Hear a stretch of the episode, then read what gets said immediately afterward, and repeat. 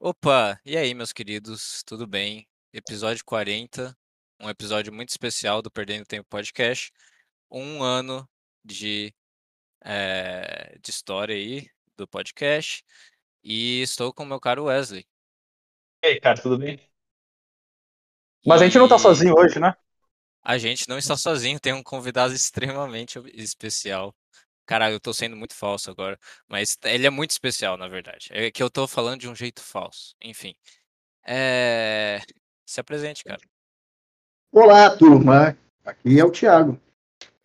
O grande Thiago Carvalho, cara. O cara que inspirou basicamente eu e o Wesley fa fazermos esse podcast, cara. E estamos aí um ano fazendo. Puta, cara, que, que coisa, cara. Que bizarro. Show de bola. Parabéns aí pelo, pelo, podcast. É, obrigado. É, ver você no show, mano. Show, foi muito foda o show lá, o, o primeiro show, né? Qual, qual, qual, tipo, você fez, acho que é dois até agora ou três? Aqui em São Paulo, dois. Vou fazer o terceiro dia 26 de fevereiro. Ó, brabo. É, E aí você gostou mais do que? Do primeiro, do segundo? Cara, eu gostei mais da minha performance no segundo, tava menos nervoso. Ah, Mas o primeiro também foi especial porque foi o primeiro, né? Realmente. Não dá pra escolher assim qual foi melhor, mas eu acho que eu fui melhor assim no segundo. Aham. Confessar que, tipo, eu tava lá na frente, né, lá no primeiro show, e eu tava exatamente atrás de um, de um, de uma caixa de som, assim, tava bem coladinho numa caixa de som, e eu sou meio baixinho, então, tipo, a caixa de som ficava em cima de mim e tinha uns fios orelha. atrás de mim, tá ligado? E aí eu, Aham. eu fiquei assim, cara, se eu me mover um pouquinho, se eu me mover o cotovelo assim pra trás, robustamente, e for dançar uma música, ficar empolgado, Acaba eu o posso show. estragar o show do Thiago, fazer ele chorar e arruinar tudo, tá? Então Sim. fica parado, seu merda. O cara não se divertiu, ficou o show inteiro pensando nisso. É, então, eu ficava olhando pra trás, será, cara, será que surgiu algum fio, mano, perto de mim? Meu Deus do céu, sabe? Mas, não, mas foi, foi divertido. Consegui me divertir, sim. Que bom, que bom. Você foi, você foi só na sexta? foi, foi só na sexta, foi só na sexta. Legal. É, e o grande Wesley, né, queria, eu convidei ele pra ir, né, meu, meu amigão de, de cinco anos, aí, né, desde a escola. Eu convidei ele, mas você não, você não conseguiu, né, aí é muito longe da, É, muito Enfim. em São Paulo, né? É uma Zona hora e meia Leste. só de condução pra chegar no É, lugar. Mas você vai fazer um show na Zona Leste, Thiago, ou não? Ou- Ah, não, tem impeditivo para que isso aconteça, mas por enquanto a gente está tentando ver o que vai, o que é mais, o que é, o que é mais assim possível, né, de fazer, porque eu não eu cheguei agora em São Paulo, né, tenho- cheguei em dezembro, então eu não tenho o público que eu tenho é o público do podcast. Eu estou construindo ainda meu público na música, né? Então as pessoas que vão no show ouvir minhas músicas são as pessoas que já me conheciam do podcast. Aham. Então, assim, são poucas pessoas. Então, eu acho que os lugares mais centrais, É é, eu acabo reunindo pessoas de todas as, as zonas. Por exemplo, o cara que é da Zona Sul ou da, ou da Zona Leste e tal, que foi nos shows, é, é porque ele queria muito me ver. Então, não interessava a distância, ele pegou o metrô e foi, entendeu?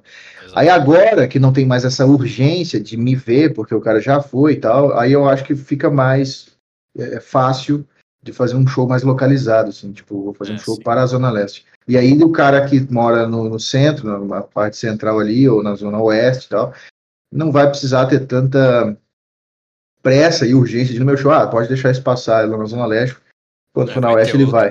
É. É, o foda é que eu não sei é, se vai dar gente suficiente, né?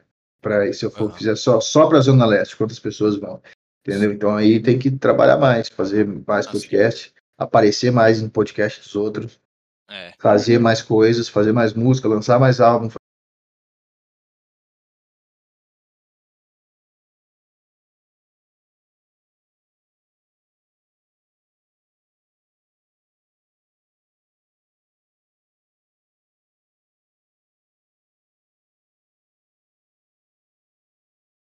fazer mais marketing, outro pub, acho que não. Ah, tá, você não marcou nada, né? Eu acho que eu tô confundindo com o do Pedro.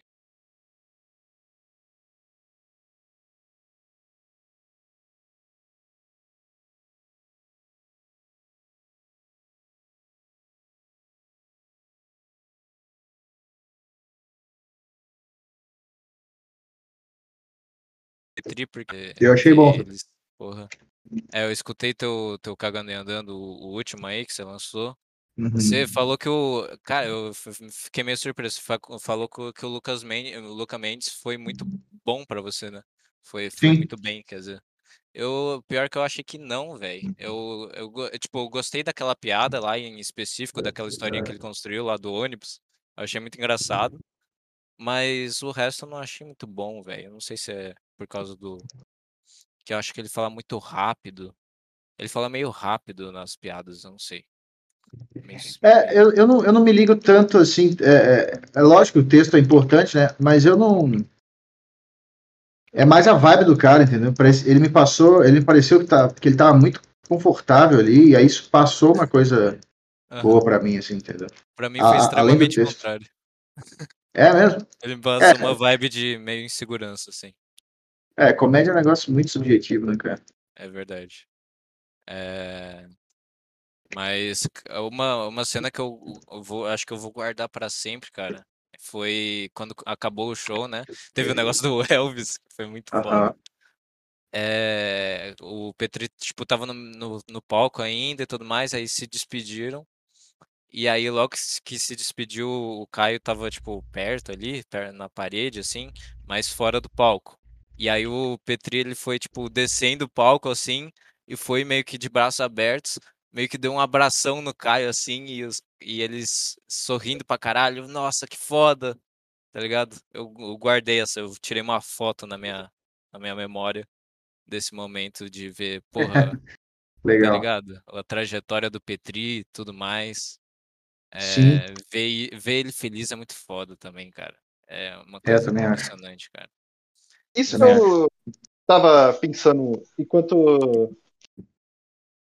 É... Desculpa, tô muito nervoso. Isso aqui Calma, bolando calma. todo. Mas vendo toda a sua trajetória do podcast, né?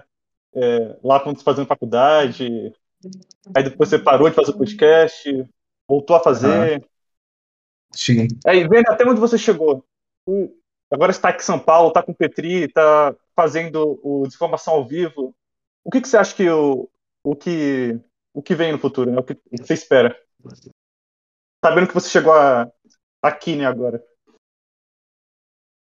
Ah, eu, eu, eu tento não me manter preocupado com o que eu espero para o futuro. Eu tento me manter produzindo, é, fazendo coisas produtivas assim para minha carreira no presente agora. E aí o que for vai, vai ser. Tipo, eu não tenho o menor controle assim sobre o que vai ser. E eu pretendo nem, eu tento nem criar uma expectativa do que eu espero para o futuro para não ter, sei lá, uma, essa coisa estranha de uma coisa que não aconteceu, mas que na minha cabeça tem que acontecer. Essa pressão, eu- né? É, assim, eu sei que eu tenho fa- que fazer coisas para as coisas dar certo. Isso é um fato. Se eu, se eu, se eu agora, Uhum. em São Paulo, parar de fazer o podcast e parar de compor e parar de marcar show, ficar só aqui na minha casa, vai acabar tudo. Aos poucos, tudo vai acabando. Então, uma coisa é certa: al- algo eu tenho que fazer. E esse algo é o básico: é, é- é postar podcast, é tentar estar bem no dia, tipo, sei lá, ter uma boa noite de sono para gravar outra informação. Entendeu? E tá me sentindo bem lá na hora, tá me sentindo confortável. E fazer, é tentar cuidar do meu corpo, tipo, fazer exercício físico e tal. E no mais, cara, o, o destino toma conta de tudo, sabe? Eu não fico me preocupando tanto. É, pretendo. Tem as coisas que estão no- ao meu alcance que eu vou fazer, que é tipo fazer um álbum novo esse ano, vou fazer isso, vou procurar um estúdio aqui em São Paulo. É, e tentar, sei lá, é, assistir muita comédia, assistir pessoas que são referências para mim, para fazer as, as fazer as reportagens de rua que eu vou fazer agora para desinformação também. Inclusive eu já fiz uma, né? Vai sair no próximo desinformação aí. Fazer o que dá o tal alcance no, no momento exato de agora. Resto, Sim. futuro, se der certo ou não, vai vai estar na mão de coisas maiores do que eu, tipo sorte, se eu tô no lugar certo, na hora certa, um vídeo meu vai bombar, ou alguma uma música minha, sei lá, alguém famoso vai postar a música, sei lá, essas coisas que estão fora do alcance aí. Aí eu não, eu não fico me preocupando muito com isso. É, eu, eu percebi, eu acho que no, no último podcast, que o negócio das reportagens não era uma coisa que eu acho que você vinha pensando assim, putz, eu vou, no, eu vou em São Paulo e vou fazer reportagem. Acho que surgiu meio espontaneamente, ou eu tô enganado. Não, eu já pensava em fazer. Eu tinha feito uma na minha cidade lá, e aí eu falei, pô, isso é do caralho, né? Quando eu chegar lá É, em São Paulo, foi, foi bacana. tem muito mais evento, muito mais coisa acontecendo lá, então seria do caralho se eu, se eu conseguisse fazer é, lá. que bateu à Só vontade, que- né, agora. É, na verdade, vontade eu sempre tive. O, que eu, eu- o negócio é que eu perdi a vontade quando eu cheguei aqui em São Paulo, porque eu tava com muita ansiedade, com muito medo de tudo. Pra Aham. quem tem ansiedade sabe, né, que é um negócio debilitante, assim, que você acha que nada, nada, absolutamente nada que você fizer vai dar certo. E, e você fica com medo de rigorosamente tudo. É um negócio bem bizarro, cara. Sim, Só que. Só que eu comecei a me cuidar, comecei a treinar aqui, comecei a comer melhor, comecei a, sei lá, tomar vitaminas, enfim. Fazer coisas que vão gerar uma saúde maior pro, pro meu cérebro, digamos. É, e fica mais aí- né? Sim, exato. E aí bateu, teve essa oportunidade, a gente viu esse negócio lá, esse evento que ia acontecer, o Bruno me mandou, o Brunão lá dos cortes. Falei, porra, vamos aí. Ele, tava, ele tá querendo comprar uma câmera é, para fazer externa e tal. E a gente falou, não, vamos fazer uma coisa, se, se, se vingar, né, vamos fazer um piloto. Se vingar, vingou. E Bacana. aí, cara, foi bom pra caralho. Assim, Vocês vão ver a matéria, ficou bem engraçada, ficou bem boa. É, os meus anos de, de, de reportagem, de, de jornalismo, valeram a pena, de certa forma. Mesmo que não, não, for, não foram tão, sei lá, tão agradáveis assim para mim, mas eu acho que eles valeram a pena, assim, no perder a cara de pau, abordar uma pessoa que você nunca viu na rua com microfone e fazer a matéria e tal. Sim, sim. Você, Entendeu? tipo, você, você tinha essa timidez antes de começar o jornalismo, assim? E aí você foi Ah, tinha. pegando, você foi pegando, né? Tipo, você foi tirando essa Perdendo, né? timidez do... É, perdendo. Isso. É isso aí.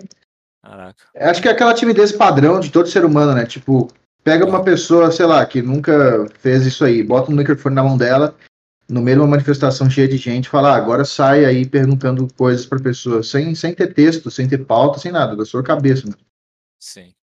Acho que o, o natural do ser humano é travar, é ficar, não, não vou, não conheço. De certa forma, é o processo natural, assim, de você não. É, a gente fica fechado com quem é estranho a gente, né? Comportamento normal. Sim. E o bizarro é o contrário, né? O bizarro é se habituar a isso. E aí eu já sou meio que. Não tem mais esse, esse, esse filtro, essa barreira, esse freio. Mas eu já pensava, é, eu quero ter, eu tenho algumas coisas que eu ainda quero fazer em São Paulo. Umas, uma é, é, são as reportagens e tem também as uns programas de entrevista que eu quero fazer. Só Entrevista. que é, só que não sei se vocês já assistiram o Between Two Ferns com o cara lá do Bebê Renan Casa, Jack Galifianakis. É um programa de entrevista que ele chama pessoas famosas, só que em vez de entrevistar o cara sério, ele só é tipo um, um roast, sabe? Ele zoa o cara. E eu acho que isso é maravilhoso, cara. Nos Estados Unidos as pessoas estão meio que já de certa forma acostumadas assim com essa cultura de não sei, essa cultura meio de, de roast, assim, sabe? De você vai no programa do cara, o cara vai te zoar e tá tudo bem. Você não vai postar um textão no seu Instagram falando como que você tá ofendido É, e como que você exige um pedido de desculpas, você vai processar. Essas coisas de capial brasileiro, jeca, sabe? aham. E eu acho que Você- esse choque desse programa com a cultura brasileira ia ser bom pra caralho, cara. Ia dar muito o que falar, assim. Sim, isso que eu ia perguntar. É. Você acha que nesse seu, nessa ideia de programa o brasileiro ele ia entender a proposta? Ou ele, ele Eu ia achar que você só tá querendo humilhar o Eu convidado? acho que, tipo assim, quanto menor é o nível de consciência da sua plateia, é, mais claro tem que ser a, a- a sua proposta e o seu talento. Eu acho que dá para fazer rir, dá para dá as pessoas entenderem, mas tem que ficar muito bem claro, assim, que eu tô fazendo sacanagem. Talvez, sei lá, botar um. Sabe quando bota, tipo, um- uma cena meio que do backstage, assim, antes de começar a gravar, que fica em preto e branco? Tipo, como se não tivesse valendo ainda, sabe? E aí, sei lá, mostrar isso, eu sendo amigo do cara, entendeu? Ah. Alguma coisa assim. E aí as pessoas, ah, então a parte que ele tava zoando era só brincadeira. Então. Deixar um pouco mais óbvio, talvez, pro público, que eu não tô de fato. Com certeza vai ter uns caras, ó, chamou pro seu programa pra humilhar o cara, então por que, que você chamou ele? Vai ter esses caras, mas assim, é. Eu acho que mesmo assim isso é engraçado. Tipo, mesmo se isso acontecer, é parte da graça também, o cara não Sim. entender. Sim. Nos Estados Unidos tem o tigre também, o tigre ofendido, entendeu? Então, sei lá, vai o, o Seinfeld no programa do, nesse programa do Zach Galifianakis. E aí o, o Seinfeld é judeu. Aí ele faz uma piada com um cara que é judeu, porque ele é judeu. E aí ele zoa o cara, uma coisa de judeu. Aí um cara que é judeu e é tigre no comentário chega, ah, você ofendeu a comunidade judaica e, e peça desculpas agora. E acontece essas coisas lá também. Mas os caras não deixam de fazer lá por isso, entendeu? É, Os caras lá não são bundão. Então, sei lá, eu, eu queria fazer isso. É, eu acho que tem, tem em todo lugar, mano, esse tipo de pessoa. É, acho que dá pra ver, né, pela situação atual, não sei, todo. É, a diferença é a reação dos artistas, né? Aqui no Brasil, a reação do cara é, é pedir desculpa e achar que né, tem que puxar saco e tem que fazer tudo certinho para não perder dinheiro, não perder sei lá o quê. E lá nos Estados Unidos o cara quer que se foda. Nos Estados Unidos é muito comum isso que aconteceu com o Monark. É, talvez não nesse grau tão intenso assim, mas assim, em menor grau é comum acontecer. O cara ser demitido, o cara não ter mais espaço no- na, na TV que ele trabalhava. E daí ele vai fazer a própria, começa a fazer live no, no YouTube, ou sei lá, no- cria um site dele próprio. E, e não abaixa a cabeça. E, foi- e, tipo, cara, não fiz nada de errado. Tipo, tipo o caso do Monark, ele, na minha opinião, ele tinha que ter feito. O, Cara, caso, eu, eu o não. caso do Monark foi meio que o cancelamento quase que extremo, né? Ele, eu fui vendo assim, no passado dia, teve todo o caso, polêmica, aí o passado dia foi perdendo patrocinador, perdendo patrocinador, é, é, o Flow Sport Clube perdendo o contrato de passar o Cariocão, aí, David Jones eu- fazendo ultimato. É, aí eu, meio que eu, eu tava sentindo que tava, já tava se formando essa necessidade do Flow meio que tirar o Monark, o Monark sair da, do, do Flow, meio que pro Flow continuar, né? É verdade. É, Pois é. Mas, tipo, é, foi extremamente bizarro, né? Porque o cara era dono do, era dono do próprio podcast dele. Ele não teve coragem de, de levantar e se defender e falar: não, gente, eu não vou aceitar, eu não sou nazista, gente. Vocês estão loucos, eu não vou aceitar isso que vocês estão falando de mim. Eu não sou nazista. Só que ele, ele não, ele abaixou a cabeça, aceitou levar um sermão lá do historiador É, e ficou de cabeça baixa. Um cara de 31 anos, milionário, dono do programa, aceitou ficar tomando sermão.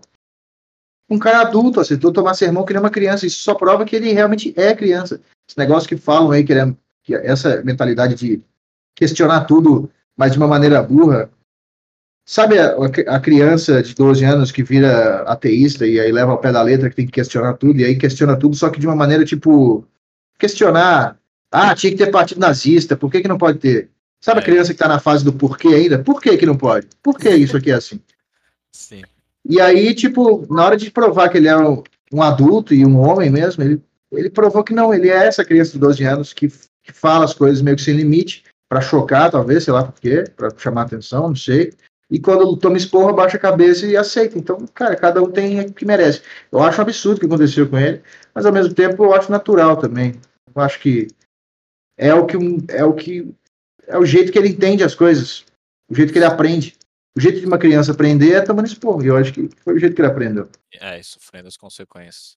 Tipo, ele tinha, ele tinha a opção, ele tinha a carta na manga, ele tinha a, a opção de falar, cara, eu sou dono do, do- desse programa aqui, eu vou ficar, sabe? Mas ele não É. fez isso. Ele tinha Sim. essa opção.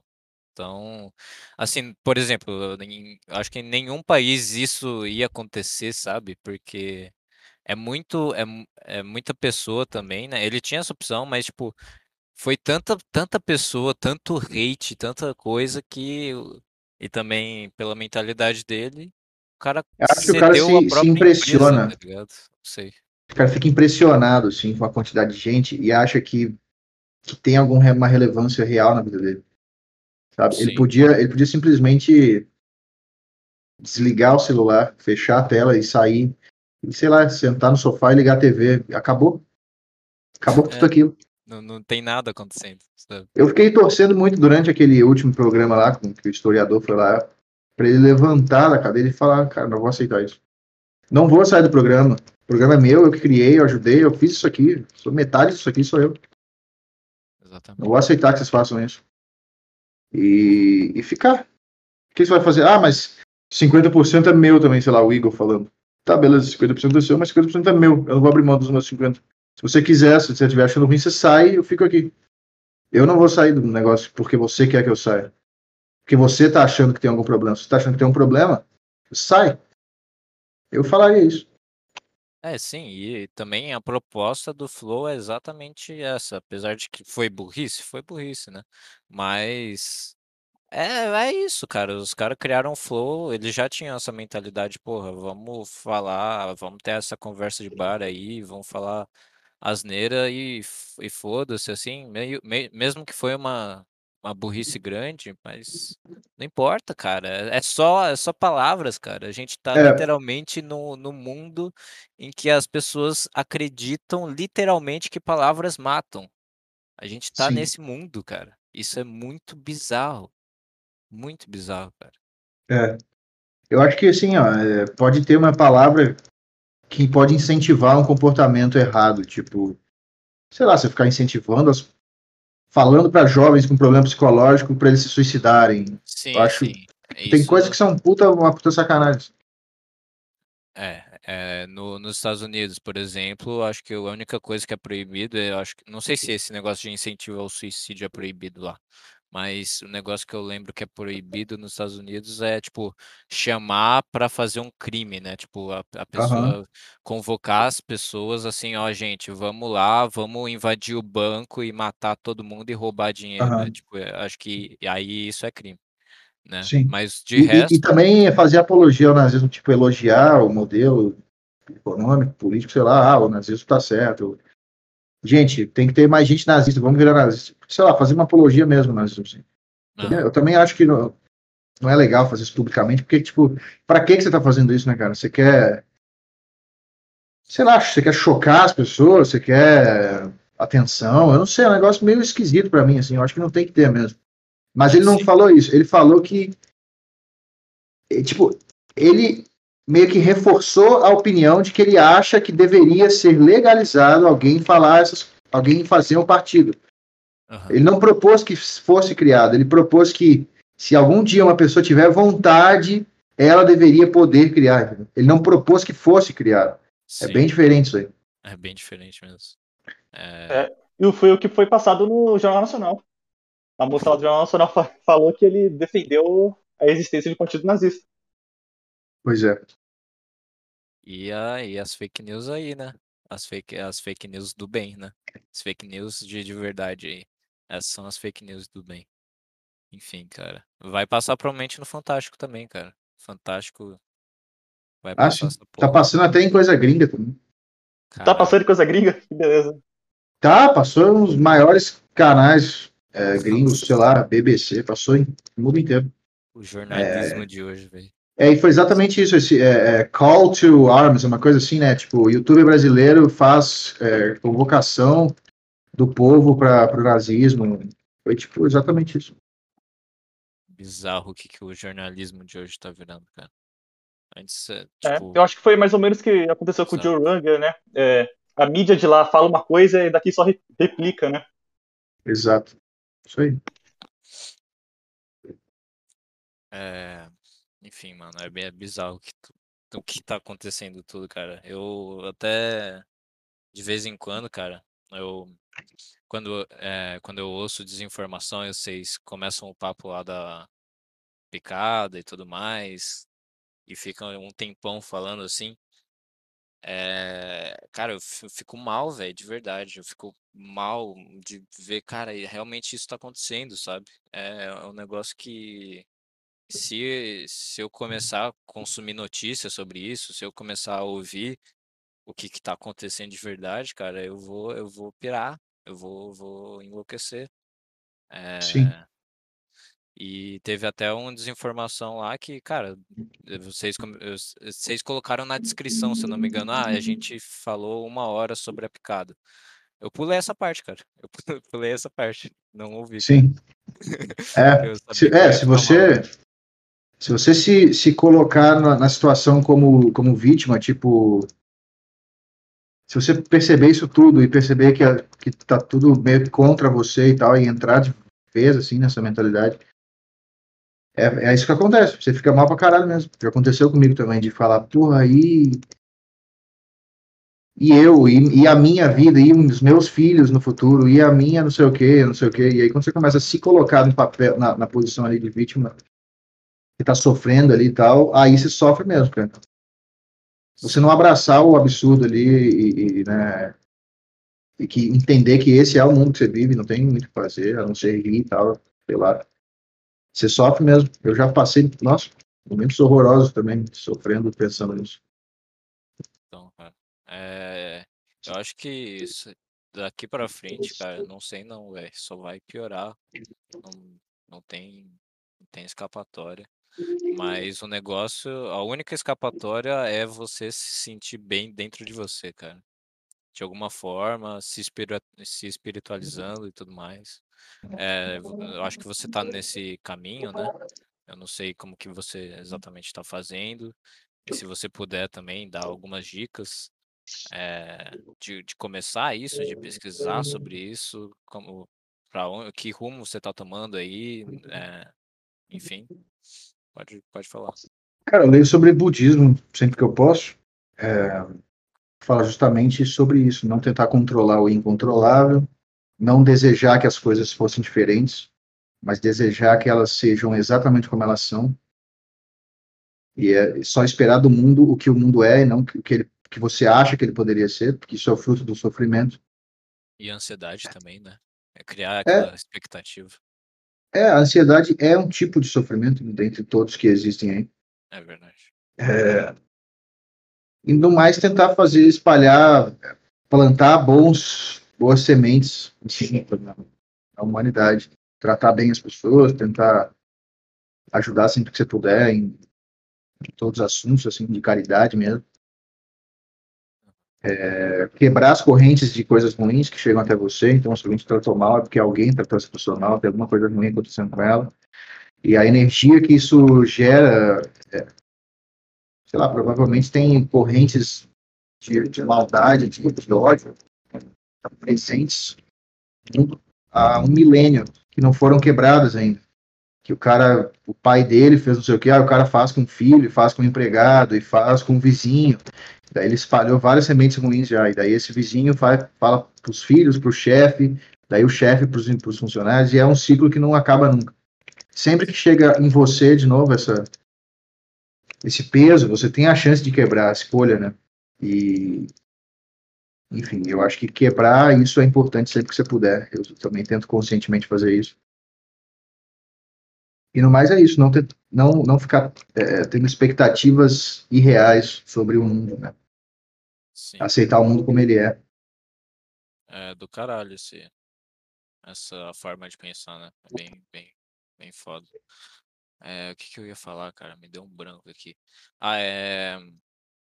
Enfim, é, eu ouvi lá o, o teu último podcast e aí teve aqueles e-mails lá da, daqueles caras e que você falou, né, que todo dia tem nego vindo falar contigo, é, tipo, pedir conselho, como se fosse, como se você fosse um psicólogo da vida.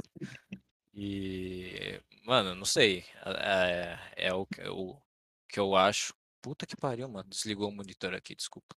Enfim, me assustei. É, o que eu acho que pode, assim, pode fazer mal para você isso, mano. A quantidade de pessoas vindo e despejando carga negativa, é basicamente carga negativa isso, né? Não sei. É, é o que eu, eu até não, não me importo de, de ter, assim, de acontecer comigo, porque, de certa forma, eu sei absorver hoje em dia, uns, é, sei lá, oito anos fazendo podcast. De certa forma, eu sei, eu sei fazer sem absorver isso, entendeu? Mas o problema é quando o cara pergunta coisas que ele obviamente não quer fazer. Ele, ele acha bonito o discurso de ah, seguiu, seguiu seu sonho, não sei o que, não sei o que. Ele acha bonito porque ele me viu falando. e ele quer fazer parte disso. Então ele me manda e-mail falando: ah, o que, que você acha que eu tenho que fazer para seguir o meu sonho? Para ser músico, que nem você. Tal. Ele só achou bonito, cara, eu fazendo. Ele não quer fazer de fato. Tanto é que no, no mesmo e-mail ele já deixa claro assim: ah, mas é porque eu quero cantar bem, quero estudar guitarra, mas eu acho chato, tenho preguiça. Então, quer dizer, o cara não quer de fato. O cara que realmente quer, ele nem pensa nisso, é chato ou não é, ele não faz esse julgamento faz o negócio porque ele precisa fazer. Então é, é, é, essa que é a parada. Então eu tô cansado de cara que quer fingir que é da minha galera para poder entrar em contato comigo, porque ele achou legal e quer ser meu amigo, quer ficar conversando comigo, perdendo meu tempo. Entendeu? Se é um negócio sério que eu, que eu sinto que vai, que realmente o cara tá ali, tá de verdade ali me pedindo uma coisa, eu faço, eu ainda faço, sempre fiz e sempre vou fazer.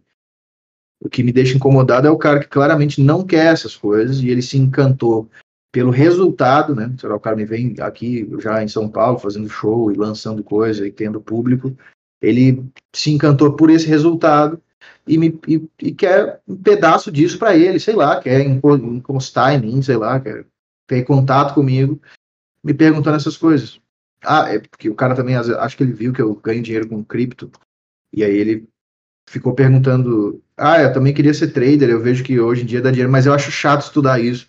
Ah, eu queria estudar guitarra e canto, mas eu sou um bosta de músico e. Ah, eu queria ter uma banda, mas nunca fiz uma banda. Queria estudar, mas nunca estudei. Então o cara não quer. É, Ele queria ter o resultado. Agora que eu liguei os pontos lá do, do trader com é que você mexe com cripto, eu até tinha esquecido que você mexe com cripto, que eu não, não escuto, né, o Crypto Tigers e tal. É, caralho, cara, é impressionante, né, velho? É, os caras não, não fazem as coisas e, e eles têm a, a, resposta das perguntas deles, eles sempre têm. É um negócio que o Petri até falou lá no podcast ali, cara. Eu vou começar a responder todo mundo. A resposta está dentro de você. tipo, só isso. E, e foda-se, tá ligado? Que é uma grande resposta, cara, porque é a verdade. De uma certa forma, é verdade. Sim. É... Tem, tipo, tem uns dilemas verdadeiros, assim, que, porra, é um questionamento de verdade. Que é, a decisão leva a, sei lá, perder o emprego dele, se fuder. Eh, sei lá, tem dilemas de verdade, mas esses caras não estão num dilema, eles só simplesmente não, não querem, não, não, não tem coragem para fazer os negócios, né? Uhum, exato, isso aí. É... É, tipo, assim, ó, é, se você perguntar até para uma criança, cara, um cara de 10 anos, de 12 anos, o que alguém tem que fazer para se tornar um médico, ou se tornar um juiz, ou se tornar um guitarrista bom? Uma criança vai saber te responder, você tem que se dedicar a estudar, dedicar a estudar. O cara acha que existe que às vezes eu falo que eu não estudei muita música, muita teoria. Então eu não sou um cara muito técnico, virtuoso, não toco muito bem o instrumento. Eu sou um cara mais intuitivo e que ouço música. Então o cara acha que ele me ouve falar isso, ele acha que eh, eu não teve esforço nenhum da minha parte. Como não teve um esforço acadêmico, logo não teve esforço nenhum. E aí ele acha que, pô, então eu quero ter esse. Ele quer que eu ilumine ele com algum toque, assim, que ele também vai ter essa intuição de compor e de, de fazer letras, sei lá. Eu, eu, realmente não sei o que o cara quer. Porque assim, eu não estudei música, mas eu li centenas de livros na minha vida. Eu, vi, eu, eu ouvi centenas de álbuns na minha vida repetidas vezes. Eu estudei sobre a vida dos caras que eu gosto na música e na literatura e na filosofia. Eu, eu gosto, eu leio até hoje. Eu, eu sei lá, eu entro, eu estou em contato com a língua inglesa desde os meus cinco anos de idade. Até antes de eu aprender a escrever em português na escola, eu já sabia escrever palavras em inglês. Então eu estou sempre ouvindo música em inglês, sempre lendo texto em inglês, ouvindo coisa em inglês tudo é estudo, né? Tudo que você se dedica o seu tempo com atenção focada naquilo, você está estudando, está aprendendo sobre aquilo, né? Uhum. Estudo não é só literalmente o estudo, né? É que é foda que hoje em dia também as palavras parecem que elas são vazias de sentido. Então, estudar, o cara escuta essa palavra, ele entende o cara sentado escrevendo com um professor na frente, com um quadro na frente. É, então não adianta falar assim, ah, tem que estudar, o cara vai imaginar que é estudar, estudar no sentido acadêmico da coisa, de sentar numa sala de aula, fazer uma faculdade de música e tal, alguma coisa assim. Eu sei lá, cara, eu, eu acho que é todo mundo muito viciado em, em, em endorfina, sabe? Em picos de felicidadezinhas pequenas, imediatas. Então o cara manda um e-mail, eu não sei qual que ele espera da minha resposta. Acho que ele espera um, ah, vai dar tudo certo, é isso aí, irmão. Solução, é. Eu, eu tipo, Solução mágica. né? Pois é, eu não sei. Eu, nu- eu acho que eu nunca te mandei e-mail. Quer dizer, é, eu nunca te mandei e-mail nenhum, mas, tipo, eu nunca te mandei conselhos, porque eu, sempre que eu pensava assim, putz, essa pergunta até que é boa e tudo mais, aí eu pensava profundamente, não, eu já tenho a resposta dessa porra, Sim, sim. tá ligado? Eu já tenho essa, essa resposta. Eu não vou Na real, pra ele. quase O que que sempre, ele vai responder, sabe? Não tem o que ele responder. quase sempre o cara tá querendo um afago no ego, tipo, é isso aí, você tá no caminho certo, parabéns. Exatamente, exatamente. Ele só quer, tipo, mostrar, olha, eu tô, eu tô me esforçando aqui, estudando música, eu tô fazendo uma coisa útil da minha vida. Ele só quer que o ídolo dele, que é que o cara que ele ouve, fale bem do que ele tá fazendo para ele se sentir bem. É um negócio Sim. egocêntrico, assim. E se for para ser esse negócio egocêntrico, eu não quero fazer parte. porque Eu, eu não vou, sabe? Vou responder com rispidez toda vez. É, e nem é porque eu tenho raiva do cara, é tipo, eu acredito no self-love, sabe? É, o conceito de self-love é tipo. Tough é como se fosse tipo duro, durão, assim, ríspido, né? Aham. Então é como, sei lá, como um sargento falando com um soldado de uma forma ríspida, ríspida. É porque você quer o mal do cara, você não quer que o cara fique mal. É que, você, é que falar de um jeito educado com esse cara vai manter ele naquela situação que ele tá ali. Exatamente. Vai Então fazer mal precisa- pra ele, ou seja, nem, nem é Exato. amor de verdade, sabe? Você só tá fingindo também. Você É, só vai é isso. fingir. Não é amor. É isso. É isso aí. E às vezes o que acontece, eu acho que o cara consegue perceber que o que eu tô falando ali não é pra sacanear ele, não é pra fazer ele se sentir mal. Porque geralmente o cara é, me responde de volta e fala, pô, obrigado, eu precisava ouvir aquilo. Aham, Entendeu? Porque tudo depende também do jeito que você fala as coisas, né? Sim. É, O- então, por mais que você fale de uma forma ríspida, tem uma vibe ali de tô fazendo isso aqui pra te ajudar, seu merda, tipo isso. É, exatamente.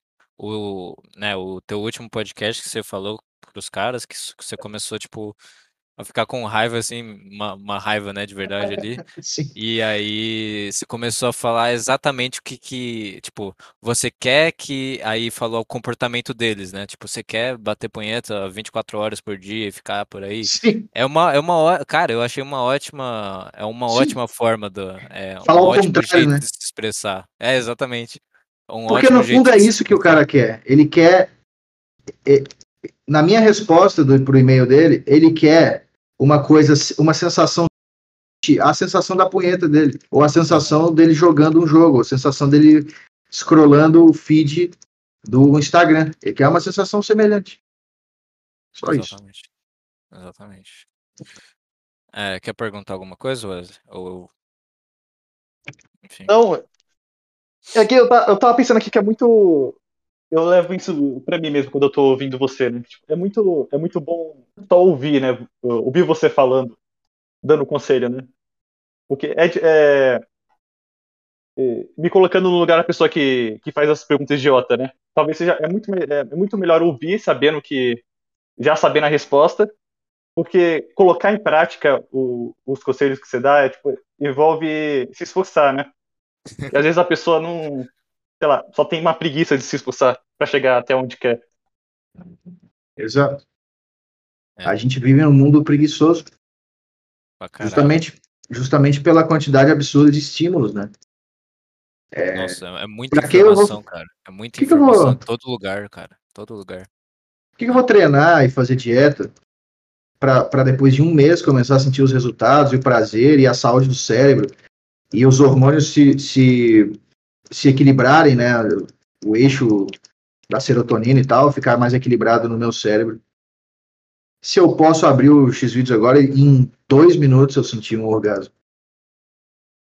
Entendeu? Eu acho que essa, esse questionamento aqui não é nem feito de forma consciente, tá? Ele acontece mais no fundo, assim, da, da cabeça do cara, talvez. É, com certeza. Tipo, sei lá, é, pra que que eu vou é, ir subir lá no, na, na e começar a me esforçar e ter aquele, ter todo aquele esforço, sabe? Você vai na, você mete 10 flexões ali, só que na nona você cai e fica mal. E aí você se sente mal porque não ter conseguido. Para que eu sentir toda essa dor, todos esses sofrimentos, eu posso ir no YouTube e ver um monte de títulos, thumbnails, fa falando da da guerra da Rússia e da Ucrânia, de um bebê que morreu. Falando dos outros, né? É, Pra esquecer de mim mesmo. É. Se eu se eu tenho bilhões de informações que são super importantes, né, claro. São Então, as pessoas se importam todo mundo. as pessoas se importam tanto com essas coisas. Ah, o cara falou uma coisa que me ofendeu. Sempre o outro, para esquecer delas mesmas. Sim. Porque se ele cair na real, que a única coisa que a vida dele depende é da própria vontade, das próprias ações, ele vai se sentir um merda. Ele vai falar, cara, esse tempo todo que eu tô aqui me sentindo mal pra caralho, era culpa minha. No momento que o cara perceber isso, fudeu, Sim, entendeu? verdade. Eu O cara eu faz de tudo para manter o cérebro dele sem perceber isso, sem, a- sem aceitar essa realidade, que as coisas. O que, ele, o que faz ele se sentir mal é a ele mesmo. E o exatamente. poder que ele tem nas mãos de se sentir bem é só dele também. É, só e ele pode tem fazer. muito medo disso, exatamente. É uma responsabilidade, né? Que envolve. é, Tipo assim, quando você virar adulto, cara, você tem responsabilidades, é isso. E o cara, Sim. obviamente, não quer ter a responsabilidade de um adulto. Dá pra perceber isso, tipo, em, em todas as pessoas. Todo mundo tá jogando a, a responsabilidade delas pra uma terceira pessoa, sabe? Ah, é É. culpa, culpa dela que eu não fiz tal coisa, entendeu? Que eu não realizei meu sonho. Ah, É. foi porque me boicotaram aqui, sei lá. Tá ligado? Sim. É sempre assim. Enfim, eu perdi o time lá da, da pergunta, mas eu ia perguntar se, se você acha que vocação existe para todo mundo. Uma certa vocação, assim. Putz, isso é bem complicado, cara. Se existe essa palavra, né? Não sei se vocação realmente é, é é. alguma coisa que existe, né? Eu acho que existe em algum nível. Eu acho que em algum nível existe. É, é, sei lá. Eu acho que a biologia é muito mais complexa do que a ciência consegue entender hoje em dia. Mas, assim, é, a composição física da pessoa já diz muito sobre ela e sobre o intelecto dela. Tem pessoas que você vê, sei lá, no busão ali, que são pessoas extremamente, extremamente simples, é, economicamente falando, e que, e que são muito simples de um ponto de vista intelectual também, elas são bastante simplórias, sei lá, e não que seja um erro, tô dizendo assim, aquele cara pedreirão, assim, com aquela cara de, de, de cara que burro, sabe? Eu acho que, tipo, esse cara, obviamente, não poderia ser um cientista de skyrocket, assim, de, de, de foguete, mesmo se ele tivesse nascido numa família rica e com escola, não sei o que, não sei o que.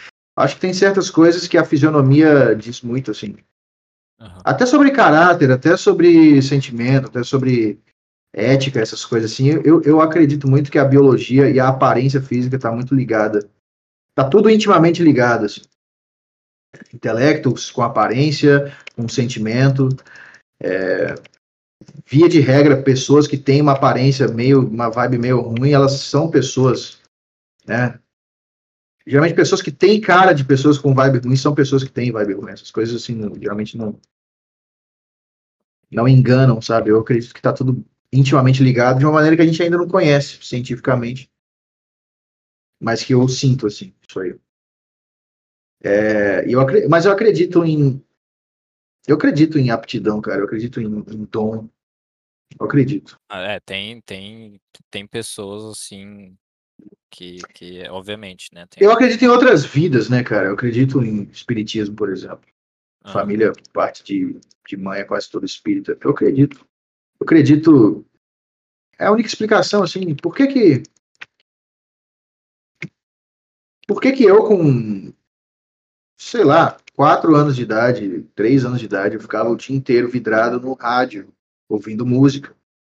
Sem ter nenhum motivo para isso. Não, não brincava de bola, sei lá. Brincava com brinquedos musicais. Tinha um mini tecladozinho assim que eu ficava tocando, mini guitarra, saxofone, meus brinquedos na infância com quatro anos. E não era porque eu, eu tava lá e meus pais me deram esses brinquedos.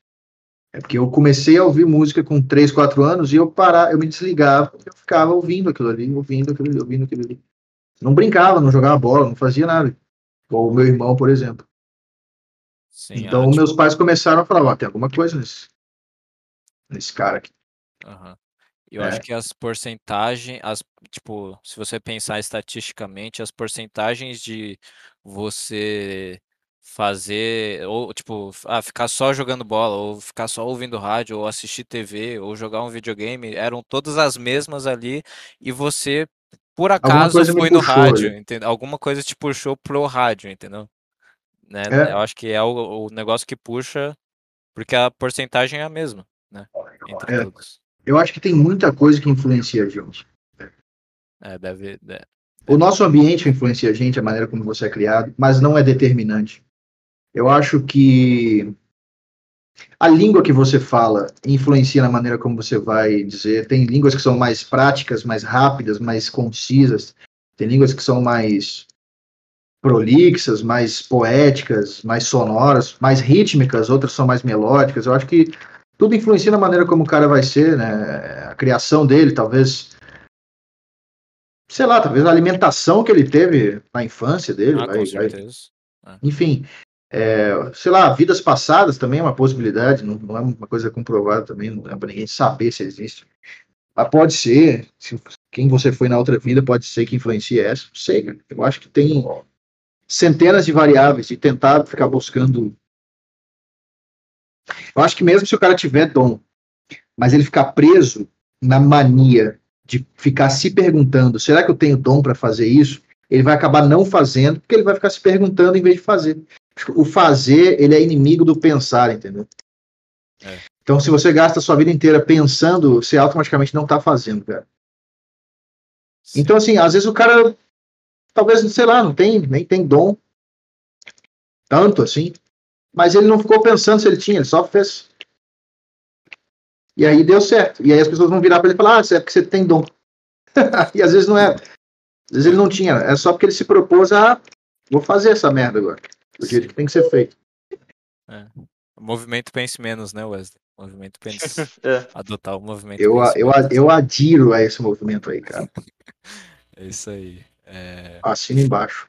Enfim, é que você, cara, você, antigamente, né, vocês eram da turminha do, do pensar pra caralho, tá ligado? Você acha que Sim. todo mundo, acho que todo, quer dizer, é uma, é uma fase que te amadurece de alguma forma, cara, pensar sobre as coisas, pensar sobre a vida é, pensar sobre você, se, porque senão você só fica talvez no, no material ali fazendo as coisas, só que você nunca pensa em nada, você nunca pensa, o que, que eu tô fazendo de verdade? Será que é realmente isso?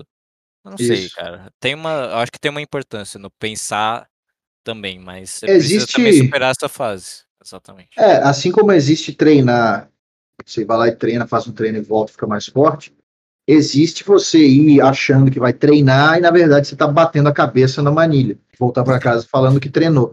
É. Pensar, existe pensar e pensar, né, cara? Uhum. Existe o pensar que vai te levar a fazer e existe o pensar excessivo que vai te levar a uma doença psicológica, de ansiedade, de pânico, de depressão. É, e é bem e, e, Então, uma das bases do budismo é como pensar. A coisa mais elementar e básica que você tem na sua existência é a sua mente. Então você nasce com uma mente, sem saber por quê, você simplesmente nasce com ela, e você é obrigado a usar ela de maneira sábia, ou você vai sofrer as consequências da sua própria inteligência se voltar contra você e começar a produzir pensamentos que você não escolheu ter, pensamentos intrusos. Ah, e se minha mãe morrer? Ah, o cara sofre pra caralho, porque e se, esses e se, pensamentos que o cara não quis pensar, que são automáticos, de uma estrutura mental que está muito grande, porque você não sabe pensar. Coisa mais básica, cara. As pessoas estudam não sei o que, não sei o que, fazem não sei o que, e a coisa. Acho que antes de aprender a ler e escrever, o cara tinha que aprender a pensar. Ah, o que, que é o pensamento, o que, que são sentimentos. Sim. E, as, e ninguém sabe disso. Ninguém faz a menor ideia. E isso causa doença pra caralho. Doença mental, tristeza, sofrimento, agonia, angústia. Isso é foda. Então eu acho que o pensar correto, ele é a coisa mais primordial da existência humana. É o que o budismo foca. É, tem até um livro que você falou aí de recomendar. É um livro que chama A Voz do Silêncio. A voz do é, é, da Helena Blavatsky, uma russa que foi que passou um tempo é, numas montanhas com os monges e tal, e, e foi atrás dessas coisas e, e, e relatou tudo, assim, até é, pessoas que não tinham é, é culturas que, que não tinham o costume de, de deixar ensinamentos escritos, né, tudo falado, então conhecimentos assim de tempos imemoriais, assim, talvez de, de 10 mil anos atrás, 7 mil anos atrás, que não estão escritos em lugar nenhum, que é passado de um cara para o outro, mais novo, depois para um cara mais novo e assim por diante. Tem esses conhecimentos lá, que eu acho que é esse, esse livro talvez seja o primeiro passo, talvez para qualquer tipo de evolução espiritual, ou se você não acredita em nada, evolução de si mesmo, assim, da própria essência do, do, do autoconhecimento, que é o básico. Se, pra, pra, sei lá, para bater um prego na parede, você precisa da sua mente, cara. Para fazer qualquer coisa, você precisa da sua mente. Então, ela vem antes de tudo, saber usar a sua mente. Então, esse livro ensina o que é a sua mente, primeiramente, que, qual, qual a porcentagem que ela é de, do todo do, da, sua, do seu, da sua essência, do seu eu, né? Que é uma parte bem pequena, mas que é bem importante a mente. E como usar ela a seu favor, e não fazer ela trabalhar contra você. Atualmente, na nossa sociedade moderna, a gente é ensinado a usar ela contra nós mesmos o tempo todo. E a gente usa. E a gente se fode. Pois é, nunca teve tanto ansioso, tanto depressivo, tanto rivotril. É, é, cara, se você pegar as a, a toneladas de rivotril usadas, sei lá, nos anos 2000 e, e agora em 2022, é, o crescimento é, é, bizarro, é tipo, sei lá, 20 vezes, cara. É um negócio que não tem explicação, assim, tanto que, que subiu. Toneladas e toneladas no mundo inteiro. Eu descobri, se eu não me engano, que eu tinha ansiedade uns, uns quando eu tinha uns 17, 18 anos, que eu comecei a namorar lá uma garota, é, e aí é, eu não, não me sentia bem perto dela, eu sempre me sentia mal e eu não sabia o que que era. E eu não conseguia comer, cara, não conseguia comer na frente dela, porra, puta medo, não sei de quê. Eu não sabia o que que era, aí eu fui descobrindo depois que era ansiedade, eu tive que arruinei basicamente o relacionamento, eh, enfim, mas agora eu já já sei o que que era. Eu ainda tenho esses traumas, mas eu acho que eu tô muito mais preparado agora, se eu for Você fez algum tipo de, de terapia? Fiz, é, fiz uns dois anos de psicólogo, foi muito bom. Eu acho que, É bom? tipo, é, é que eu paguei bem caro na sessão, era uma psicóloga bem boa. Eu acho que não, não sei se todos os psicólogos, assim, até o de grátis é o, é o cara, assim, que vai resolver seus problemas. Mas eu peguei uma bem boa e deu certo. Eu aprendi bastante, mas teve uma hora que meio que parou, sabe? Eu tava pagando à toa o uhum. negócio e parou de evoluir e tudo mais. E, e depois que. Aí, logo depois, assim, eu comecei a ouvir vocês e tudo mais, e me, meio que mudou, assim, para mim, a minha forma de pensar. E meio que abriu essa, esse questionamento na minha cabeça, não questionamento, meio que uma, uma forma de pensar, cara, você não é o centro do mundo, você você é um merda, você não não é você não é tudo isso que você pensa, olha como você é egoísta pra caralho, para de ser assim, para de se sentir especial, para de cobrar das pessoas, para de criar expectativa e tudo mais. Esse pensamento, porra, cara, você só você é um cara entre 7 bilhões. E é uma coisa muito não sei, cara, eu eu isso me mudou pra caralho, vocês me mudaram pra caralho, né, você e o Petri você e o Thiago caralho, você e o Petri. E, eh, enfim, cara, e eu sou hoje eu sou por causa de vocês, tá ligado? E é é bizarro que eu ama pelo menos eu acho que eu amadureci, enfim, eh, nessa questão. era egoísta, tipo, pra caralho, cara, e não e eu não percebia, eu não percebia e fazia mal para as pessoas, cara. Era bizarro, negócio bizarro. Enfim, cara, falei muito aqui, desculpa. É, então, é. qualquer processo que envolve dor e sofrimento, ele, ele faz parte de um amadurecimento. Você está amadurecendo forma. Sim. Tipo, a própria ansiedade, tipo, revela algumas vezes que, ah, putas, teu ego tá meio grande aí. Você acha que as pessoas estão te olhando e te julgando toda hora? É, A ansiedade sabe, né? já é o seu corpo te curando do problema. A ansiedade não é o problema. O problema é o seu comportamento do dia a dia que gera ansiedade. E quando você tem a descarga da ansiedade, é o seu corpo fazendo você sentir a dor que você ficou evitando sentir porque você é muito cagão. A ansiedade não é o problema. A ansiedade é a cura para o problema que é o comportamento errado, é viver errado, é viver pensando e se isso acontecer, e se minha namorada me trair, e se não sei o que, não sei o que. É sim, Entendeu? tipo, A ansiedade vem para curar isso. aham. É quando, sei lá, sei lá, você tem medo de ir pra academia porque as outras pessoas vão ficar te olhando. Você já vai sentir aquele, aquela ponta daquela ansiedade ali, te pegando assim, puta, será que eu, acho- que eu não vou, tá ligado? Aí você fica em casa, mas você, você ainda se sente um pouco ansioso, cara. Você sente um pouco um, aquela aquela ansiedade e tudo mais, mas a eu acho que a que você fala que a que cura é quando você vai e faz o negócio, e você se sente ansioso, você se sente mal, você pode passar vergonha ali sem querer, mas, eh, aquilo cura, entendeu? Aquilo vai fazer, Uhum. né, que você não tenha mais esse medo, essa esse medo É, irracional. então, se você tem o, se você desenvolveu na sua loucura o, o- a fobia de ir na academia, que é um exemplo que você deu, É, no caso você, não é meu, mas enfim, eu só botei como exemplo. sim, sim, mas assim, você só vai curar quando você for na academia e se permitir sentir aquilo que você tem medo de sentir, Sim. entendeu? Daí, tipo assim, ó, daí aquele medo tá, tá superado. É basicamente psicologia. É, você, ah, eu, eu acho que isso aqui eu, me faz mal. Você vai lá no que negócio que você acha que vai te fazer mal, tem a comprovação de que não vai te fazer mal,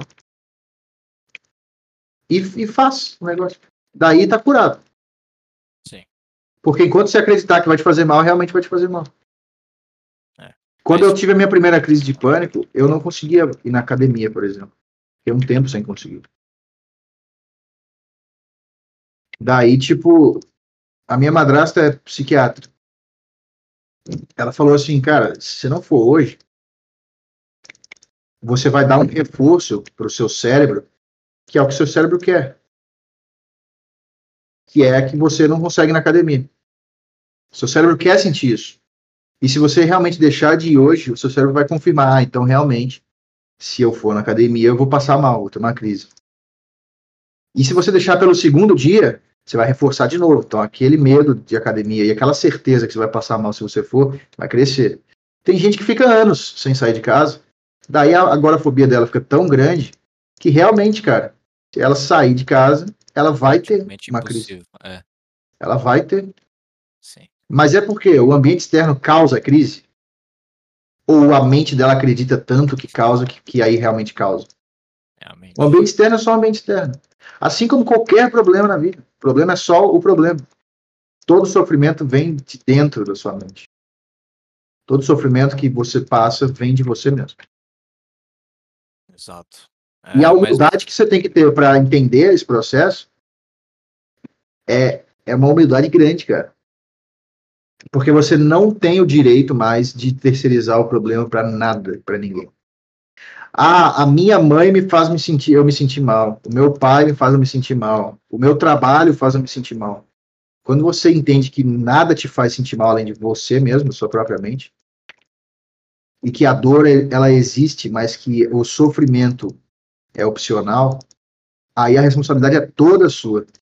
E nesse momento de súbito entendimento de como isso funciona, talvez tenha um pânico envolvido aí de puta que pariu. Aí você acorda, é o despertar que o budismo fala.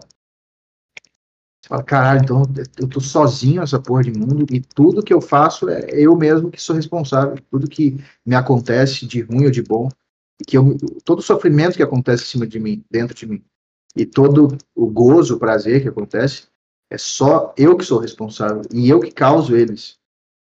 E se eu quiser causar só felicidade, gozo e prazer daqui para frente, o resto da minha vida, eu que sou responsável e eu consigo fazer isso. Aí você acorda. E geralmente você passa um, um tempo sofrendo. Você não tem fome, você não consegue dormir, seu corpo perde o sentido animalesco de existir. Então, a parte animal de você meio que morre. A parte de se importar com seu grupo de amigos, sair final de semana com as pessoas e ficar fazer média e enfim, esse tipo de coisa meio tribal assim de grupo. Você vai perdendo isso, você fica, seu corpo não quer comer mais, você fica de barriga vazia o dia inteiro não sente fome. E daí isso vai passando aos poucos. Desde que você tenha a coragem e a humildade de não se colocar como vítima o tempo inteiro. Porque se aí você tá ansioso e você catastrofiza essa porra e fica, ah, como eu sou coitado de mim, eu tô com uma doença e por isso eu não consigo fazer nada. E aí você usa a doença como muleta, aí isso vai piorar. Vai piorar e aí a solução é remédio a vida inteira, psiquiatra e tal, suicídio, sei lá. Aí vai ser uma vida inteira de sofrimento. E aí eu acho que aí que entra o parte, parte do espiritismo. Cada um tem um desafio na vida. Seu desafio é esse, e você nessa não conseguiu, vai ter outra para você tentar de novo. E assim vai. É, o negócio lá da, da ansiedade, você acha que a pessoa necessariamente ela precisa entender que ela está com ansiedade, assim, se ela nem saber da existência da ansiedade, quando, sei lá, igual eu quando estava no relacionamento lá com 17 anos, que eu não sabia o que estava acontecendo comigo. Se a pessoa ir sempre lá no lugar, por exemplo, na, na, na, na academia, e sofrer aquela ansiedade, só que ela não sabe o que está acontecendo. Você acha que ela, ela vai passar da mesma forma, sem ela saber? Não, eu acho que a falta de consciência é o fruto, né, a origem da ansiedade. E a falta de consciência, ela é meio que a responsável pela manutenção da, da, da, da ansiedade.